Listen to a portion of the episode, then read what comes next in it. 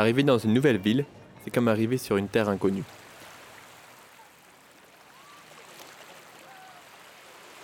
Je ne connais pas la ville et personne dans cette ville ne me connaît. Je ne sais pas s'il y a plus de jeunes, de vieux, s'il y a des familles, et je ne sais pas si mon spectacle va marcher, je ne sais pas si les gens de cette ville sont ouverts à voir le spectacle que je vais proposer. Il n'y a qu'un seul moyen de le découvrir, c'est d'essayer.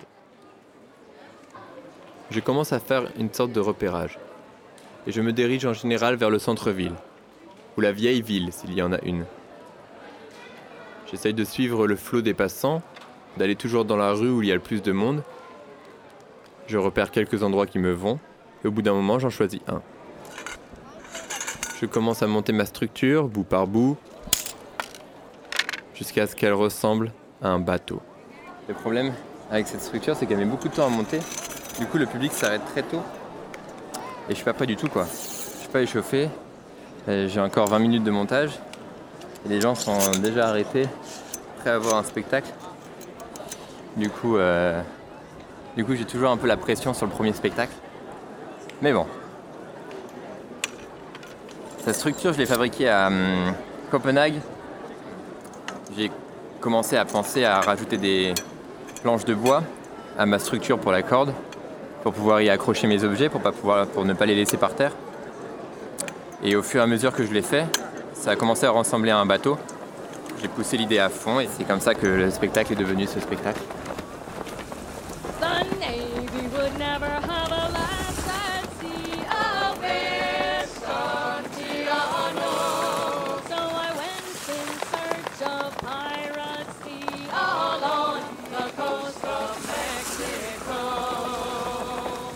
Et au bout d'un moment, quand je sais qu'il ne me reste plus que 5 ou 10 minutes, je commence à mettre de la musique, cette ambiance de vagues et de bateaux.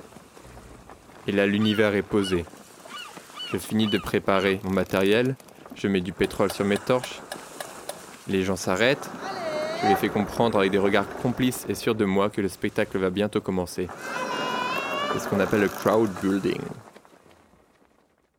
C'est quelque chose que j'aime beaucoup dans le spectacle de rue. C'est d'arriver là où personne ne t'attend et les convaincre de s'arrêter pour voir ce spectacle.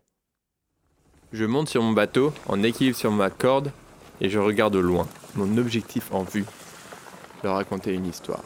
Terre Terre Et là, le spectacle commence. Je saute de mon bateau, j'observe la foule, je leur souris, j'attrape mes massues et je commence à jongler.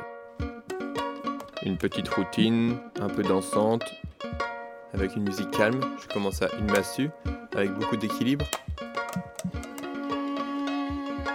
La confiance en soi, c'est très important dans le spectacle de rue. C'est pourquoi je commence mon spectacle par le jonglage.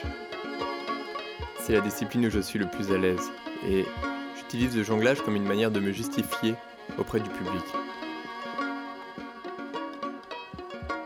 Une massue, deux massues, trois massues. J'ai commencé à jongler très tôt, vers 10 ou 11 ans, j'ai appris en colonie de vacances, et j'ai jonglé pendant toute mon adolescence sans m'y consacrer vraiment sérieusement. Parfois une fois par mois, parfois une fois par an, parfois une fois par semaine. Quand je suis arrivé à Berlin, j'ai cherché d'autres jongleurs parce que c'était mon hobby et un moyen de rencontrer des gens. Et là, ça a tout changé. Je me suis entraîné beaucoup plus. J'étais beaucoup plus motivé et je suis devenu meilleur. Et je finis avec 4 massues.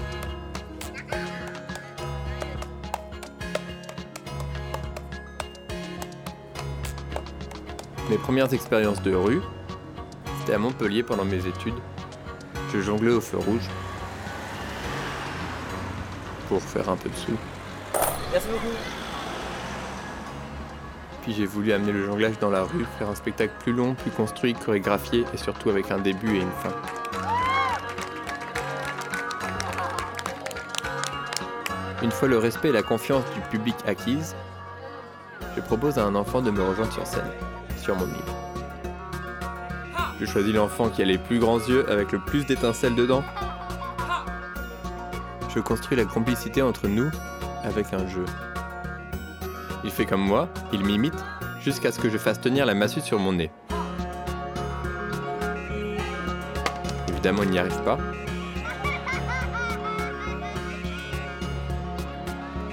Les ratés, c'est une partie intégrante du jonglage et du spectacle de rue. Les premières fois, on n'a pas confiance en soi, et ça se voit dans les yeux. Les gens le savent et ne restent pas. Je me permets de citer une logique Shadok qui dit que plus on rate, plus on a de chances de réussir. Car c'était un des principes de base de la logique Shadok. Ce n'est qu'en essayant continuellement que l'on finit par réussir. Ou en d'autres termes, plus ça rate, plus on a de chances que ça marche. On peut pas réussir un spectacle de rue du premier coup. La première fois, c'est forcément nul. J'ai commencé à réfléchir au premier spectacle de rue en hiver 2016. Avec mon costume qui était assez exubérant, j'arrivais à arrêter la foule, je me créais parfois un petit cercle, mais hum, à chaque fois que je commençais à jongler, les gens partaient tout simplement parce que j'avais pas confiance en moi. À Prague, ce jour-là, j'ai rencontré Roberto, un mime, qui m'a dit Quand tu joues dans la rue, il faut juste donner, donner, donner. Et là, je me suis dit Ah, ok, en fait, c'est ça, il faut vraiment rentrer dans le flow, il faut vraiment déjà se faire plaisir à soi-même, et là, les gens peuvent apprécier ce que l'on est en train de faire. Et au fur et à mesure, j'ai commencé à comprendre comment utiliser le rythme, comment regarder les gens pendant qu'on jonglait. Et j'ai commencé à développer ces premiers trucs, à apprendre à attraper les gens et tout ça. Au début, rien de ce que l'on fait ne marche, tout simplement parce qu'on n'y croit pas. On ne sait pas que ça peut marcher.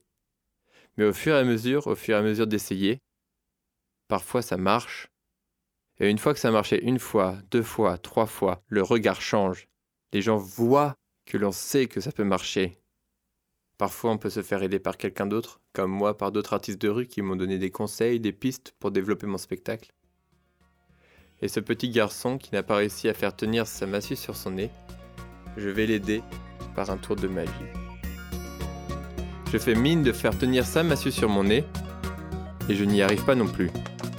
Je prends alors la mienne, fais signe que celle-ci marche, et je fais tenir la massue sur son nez avec un fil de pêche.